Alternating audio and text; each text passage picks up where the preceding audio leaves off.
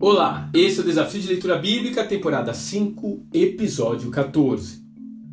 Oração respondida. 1 Samuel, capítulo 1.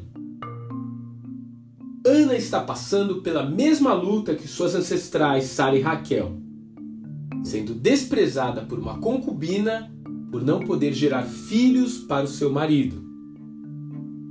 Diferentemente de suas tataravós, porém, ela busca uma solução espiritual para o problema e não um artifício humano. E ela faz isso derramando seu coração diante do Senhor. O seu clamor é como uma escada rolante por onde as suas lágrimas sobem até o céu. E então, no auge desse quebrantamento, ela faz um voto ao Senhor.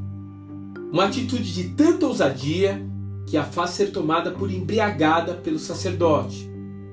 Até porque não é usual um judeu orar em silêncio, sussurrando as suas petições. O seu desejo por um milagre é tão intenso que Ana nem se importa com o julgamento precipitado de Eli. E assim, ao se levantar, o seu semblante já não é mais pesado. Ana, na verdade, é um exemplo de que Deus ou faz aquilo que ansiamos, ou muda a perspectiva dos nossos corações. Na verdade, nesse caso em particular, Deus parece ter feito as duas coisas naquele mesmo dia. O fato é que Ana, naquele momento, encontrou descanso para sua alma. Ela saiu do templo com a firme convicção de que o Eterno havia recebido a sua oração. E isso era o que lhe bastava. Agora o seu problema estaria definitivamente nas mãos poderosas de Deus. Há um destino a se alcançar com a oração. E esse lugar é a sala do trono do próprio Criador do universo. Ana, naquele dia, conheceu esse lugar e a sua vida mudou radicalmente. Porque quando se chega a esse lugar, nenhuma angústia faz mais sentido.